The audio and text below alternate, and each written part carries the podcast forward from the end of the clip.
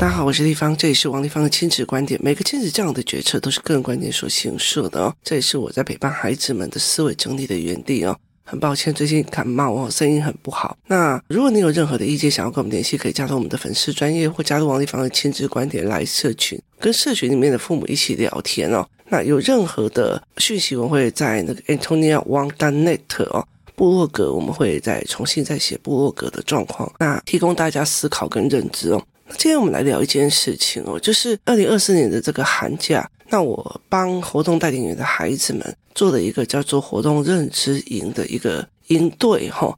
那这个营队其实收的都是活动带领员的小孩。那因为什么？因为其实我要让活动带领员看我们怎么跟孩子们互动，我们怎么去做这些事情。那非常有趣的一件事情是，呃，我们在讨论的这个过程里面哦，曾经跟孩子们在讲说，嗯，所有的东西你们都可以问，所有的认知、所有的思维你们都可以问啊，你们在学校不能问的东西都可以问哦。那在是活动之前，其实我在跟活动带领员做线上的会议的时候。我就跟他们讲说，呃，你们要告诉我哪些议题是你们不能给孩子的，就是有哪一些议题你们不希望，呃，就是觉得这这个这件事情告诉孩子是污染，或者是这些孩子怎么样？那在我的呃认知领域里面，就是呃，有些人会觉得说，哎，不要跟小孩谈性啊，那不要跟小孩谈所谓的什么鬼啊，或干嘛有的没有的哦。可是对我来讲，我觉得东西其实都已经在他们的身边了，包括性，包括艾滋，包括黑道，包括所谓的很多的概念都已经在他们那边哦。所以其实我觉得，与其让他们懵懵懂懂，不如让他完全看懂。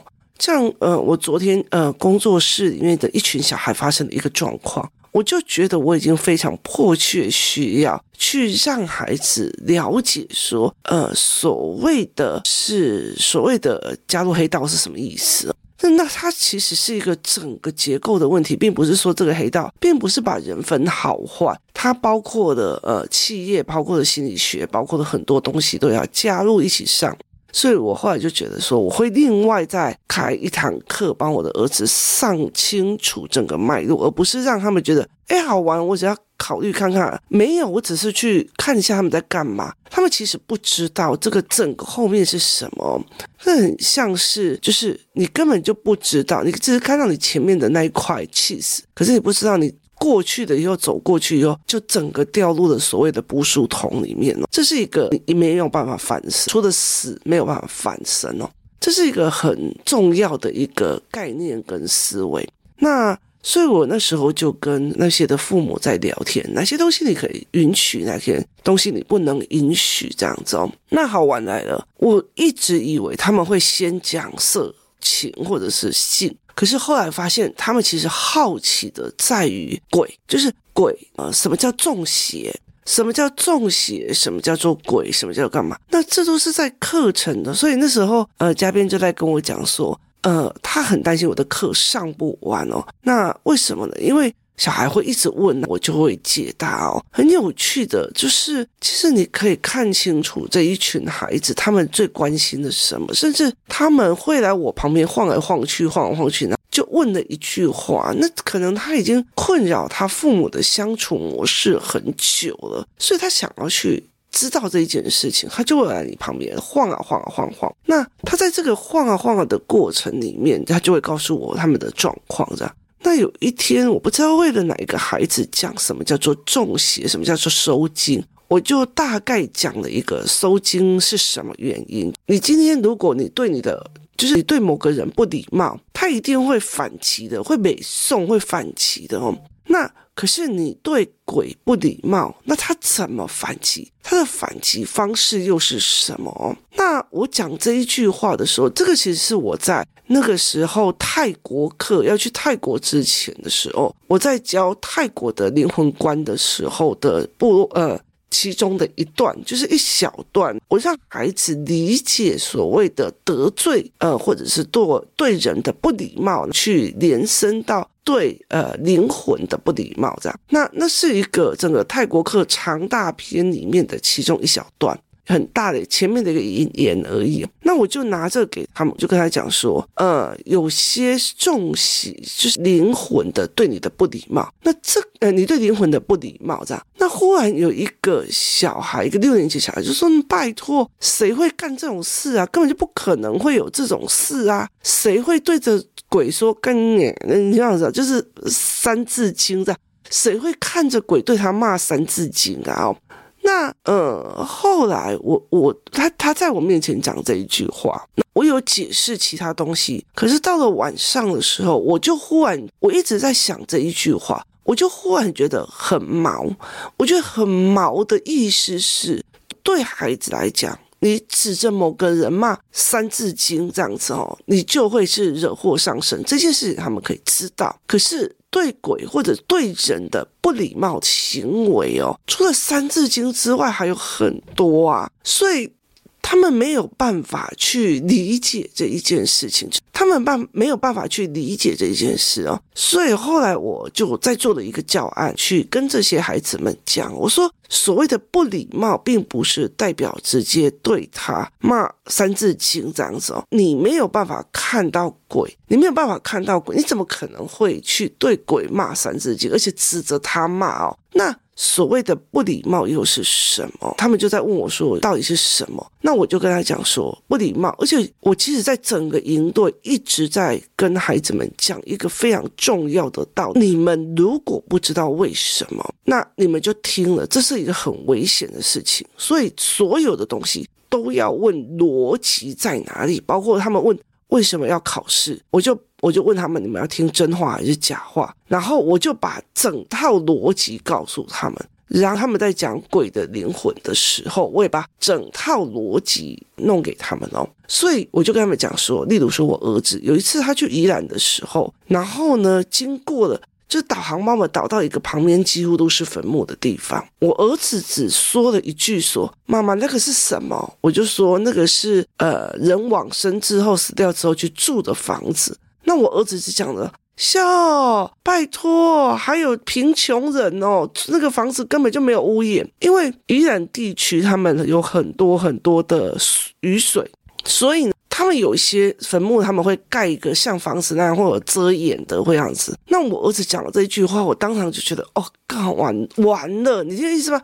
因为你在整个坟坟墓地里面，坟墓。群里面去讲人家的贫富上，哇，也有穷鬼哦。我我那时候我整个人都不行了，你知道吗？所以我就跟他讲，因为我看得到嘛，所以我就会我就会有办法去帮他们做弄起来这样子。那他们就问中邪是什么，或为什么是中邪这样子。所以你看到、你讲这一句话就不行了。那呃，我儿子后来到了泰国的时候，他忽然理解我在说什么。他会看得到一些气这样子。那如果有一个小孩乱讲话，那个气就会整跳都是黑的，那个气就会整个都是黑的这样子哦。那例如说，例如说你哈指着那个庙，或指着那个呃在烧烧死往生者遗体的地方说，黑喜杀小啊像。好，那个东西就你你你就用手指着，用很不礼貌的语汇，我儿子就会看到那个整个黑气在那个小孩身上，那我儿子就会尖叫，你知道，因为他其实还没有办法控制得很好，他就会尖叫。所以其实我后来就在理解，对他们来讲，原来我没有，我又没有骂三字经，我也没有骂脏话，为什么我会不舒服？这样子，他们没有办法去理解这些语言都不行，这样。那呃，后来有一个小孩就跟我讲说，地方有跟你讲哦，我们都蛮会开那种所谓的死亡笑话，例如说，呃，今天有一个同学，例如 A 同学没有去上学，老师就说，哎，某某某，呃，你是不是离他们家很近？你把他的作业拿给他。好，那以现在台湾的状况，以现在台湾的状况，大部分今天顶多没有做功课。或功课你没有来上课，功课没有拿回去，老师就会把它放在警卫室。所以，比如说属于五年三班的鸽子那边，家长就会去那边拿。那这个叫做我们会去这样子做。那可是有一些学校他也会跟他讲，那你拿去哪边给他这样？那小孩就会讲说，那我烧给他，就是我烧给他，就是他们认为这个是一个有趣开玩笑这样子哦。那。我就跟他们讲说，立方也不会跟你们讲说不可以讲这个，但是我会告诉你逻辑，就是呃，我们会在人会因为执着而有不一样。例如说，呃，国外的人他们会认为，他们死亡以后，他们一路都会认为，我死了以后，如果还有人来感念我，是一件很。很幸福的是还能记得我，所以他们就会回来看一下子孙这样。那在台湾就会觉得我要回来吃饭这样子，所以有一个笑话就是这样子。呃，有一个笑话就是美国人跟台湾人讲说：“拜托你们摆那么多的食物，鬼真的会回来吃吗？”台湾人就对着那个美国人讲说。等他等你们的祖宗起来赏花的时候，我们的祖宗就会上来吃东西啊！他这是一个所谓的，我带着我的执念，我觉得我今天呃人生当中，我就是要有个男生，我要有，有男生来奉养我，所以他就会呃可能没有去投胎，就一直在等着别人奉养他这样，所以这是一个执念的心态这样。那我就有跟我的孩子们这样讲这样，那我就跟他们讲说。所以，其实，在很多的概念里面，烧纸是给他们有钱的，所以他们会来拿。那呃，在营队的时候，大概下午三点或四点的时候，我们就会把零食那些全部都拿出来，因为他们太烧脑了，因为很想吃东西，所以我们就会准备零食给他们吃。结果呢，他们一烧脑，开始要吃零食的时候，所有的食物，他们就会冲过来要买食物，这样子哦。他们就会冲过来要拿食物，我就说我要你如果讲我要烧给什么给你，尤其又是本子类的东西，对很多的呃那个好朋友来讲，等于是。这里有东西可以吃哦，大家要不要过来？就一堆这样子过来，他是用这种逻辑再去跟孩子谈的哦，所以我就呃跟他们聊这个逻辑。那如果你今天只是跟他讲说不要这样讲话，不要那样讲话，其实孩子不知道他背后呃灵魂学的逻辑或灵魂的思维的逻辑，他会觉得就只是被禁，甚至他会觉得我如果破坏这个禁忌会怎么样？他会甚至会好奇，觉得有趣哦。那。反而没有达到我们的目的。那整个在这整个过程里面，包括孩子们在问什么叫做呃鬼妻，什么叫做娶鬼妻这件事情哦。那我就觉得很好奇，是说我就问了一句话说：你们知道路边的红包不能捡吗？所有的人就觉得为什么？怎么可以？为什么红包为什么不能捡？搞不好里面有财呀？那。对我来讲，我就是在那个前一天，有两个小孩在跟我聊天的时候，他就问我说：“我有没有被我爸爸妈妈打过？”然后我就说：“我被我爸爸打过两次，最严重的，我印象深刻的第一次是第一次是我偷钱，应该是第二次是我偷钱。以前不是有那种呃要进要要去收费站收费嘛，所以。”付大爸大部分的爸爸就会在车子里面放零钱，可以去付那个收费站。那我就拿那个钱去买文具，所以就是被打到快死掉这样子。那呃，第一次最就是最年纪最小的时候，最严重的那一次是我跟我弟弟还有我妹妹，我们去捡了一个路边的红包。拿那笔钱去买了一堆零食，解放零食自由。那你知道那种红包哦，其实是旁边都会有人看着的。可是我们去坏了人家的局，里面唯一的男生是我弟弟，那时候他是五岁吧，还是四岁，所以当然一定会被打到半死啊。那可是那个时候我完全是懵懵懂懂的，我根本不知道为什么，所以。对这一群孩子来讲，他们也不知道为什么。那你说现在这个年代已经没有这些了吗？我不认为是这个样子哦。尤其是当人民越苦的时候，旁门左道越多。哦，我自己在这个业界里面，我就会知道，其实还是非常非常多。所以他们就会开始问，为什么要鬼妻？鬼妻的逻辑是什么？那鬼妻的逻辑其实就在于是呃所谓的富足主义的，就是他。台湾人跟中国人相信只有男生可以进入祖先牌位，所以如果未婚的女生她没有办法进入祖宗牌位，她也是姑娘的话，她就没有办法进入了祖宗牌位的时候，所以有很多人到了小女生如果到了年龄到的时候，就会帮他们安排做，他们已经死亡还帮他安排做一个冥婚的仪式，然后让他进入某一个人的家里面的祖宗牌位。也就是娶鬼妻这样子，那我就跟他讲说，那鬼妻他怎么自己挑呃老公，用的就是捡红包这个习俗这样。那对那群小孩来讲，就说啊，原来红包不能捡哦，原来什么什么都不能捡哦。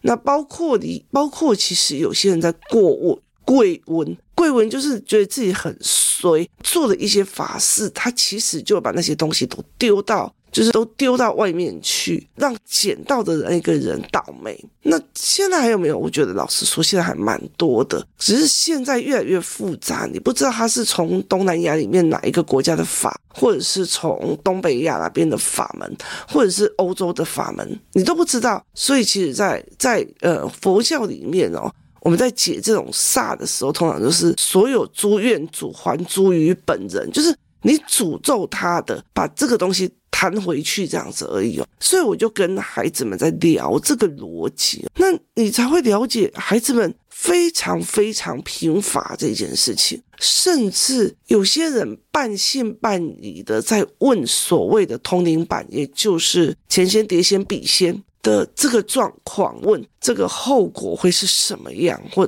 到最后会是什么样？那他们其实问了一个非常重要的一个问题：如果我在毕业旅行。那一那一个房间里面的人，如果我的房间里面的朋友他们要玩，那我怎么办？我就跟他讲说，你去找隔壁班睡。他说，如果不能去隔壁班睡呢，或者隔壁房睡，我说那就去找老师。如果老师问你什么，你就可以讲说他们在玩那个游戏，我很害怕，所以我不要去那边。那老师一定会去处理的嘛，所以其实类似就是这个样子，所以他们也不清楚我要怎么拒绝。那最重要的是，呃，如果你给他们看 YouTube，他有一个叫做台南药理呃学校的，他们就是在做万圣节的变装趴，变到最后的时候集体中邪这样子哦。那呃，这个新闻非常非常的有趣。他所采用的新闻的角度是，有很多的学生陆陆续续进去一个宫庙，然后他们集体发生了中邪的样貌，那宫庙就帮他们一个一个收回来，这样。那等到记者去问呃学校的时候，他就说，因为那是密闭地方，通风不良，造成了所谓的氧气不足而产生的幻觉。我们就在讲说，哎，这小孩蛮有趣的。说，如果是照这个官方说话，因为那个氧气不足而造成了所谓的幻想，那他们为什么会把小孩放到送到宫宫庙去呢？这这是一个非常有趣的一个逻辑上，你去看逻辑上的问题哦。所以我就觉得蛮有趣的哦。所以。呃，小孩子开始在有意识的去找出他身边上逻辑的问题，认知性的这群孩子。例如说，我每天开着台车经过的时候，呃，去去那个学校的时候，那结果我儿子就跟有一天我就看到我儿子在跟我后面的后面三个小孩在聊天。他说：“你不觉得那家店的招牌很奇怪吗？他明明叫做法国毕卡索钢琴专卖。”他就说。毕卡索是画画的，可是他卖钢琴，他写法国毕卡索，但是上面钢琴写日本原装进口，他把所有的概念混杂在里面，但是中间的逻辑不同，是法国是毕卡索，但是毕卡索是画家。他是卖的是钢琴，他说法国钢琴，但是是日本原装进口，所以他整个呃所谓的招牌是让人家觉得非常有趣的逻辑谬误。那孩子们其实都在讨论这一块，就，原来是这个。原来是那个，那里面有几个小孩哦，包括在看呃这些议题的时候，他们会很害怕。那后来我就问他，我我我通常给他们看这个东西的时候，我还会再来看几个科学的或者是有趣的，让他们洗掉刚刚那个害怕的状况。那呃，我就问其中几个比较害怕的，我就说，你们现在还会怕吗？他就说不会。那我就说，你觉得不应该放这种影片吗？他说要放啊，因为我真的不知道不可以乱买娃娃，我也真的不知道不可以捡红包，我也不知道原来讲话或者是啊，我就烧给你啊，这种东西其实就已经构成了对灵体的不礼貌。其中有一个呃妈妈，她曾经在活动带领员。他曾经在他妈他的小孩去过营队之后，他来跟我聊，他希望我可以做一整天的课程，把这个所有的脉络说清楚。例如说，为什么会有这个习俗？这个背后的原因是什么？包括因为呃。这一次来的有一些是台中的部分，我有讲到所谓的上坝掌，他们就会觉得，嗯、那不是很好玩吗？可以去看。他们也不知道什么白沙屯妈祖是什么样的模式，哪些行为叫做冒犯呢，哪些事情是为了什么而不可以做，都不知道。嗯嗯、呃，他们不知道的这个过程里面，他们半信半疑，所以他们会在讲。那毕业旅行，如果有人要玩这个东西的时候，我该怎么办？所以也就代表是说，他们孩子跟孩子之间有一些在玩的、在禁忌的、在神神秘秘的东西已经在进行了。所以对我来讲，是一个呃非常非常惊吓的一件事情。那我回来的时候，我就在想说，我到底哪时候有这些概念？那其实，在六年级以前，我们大部分的孩子都已经在。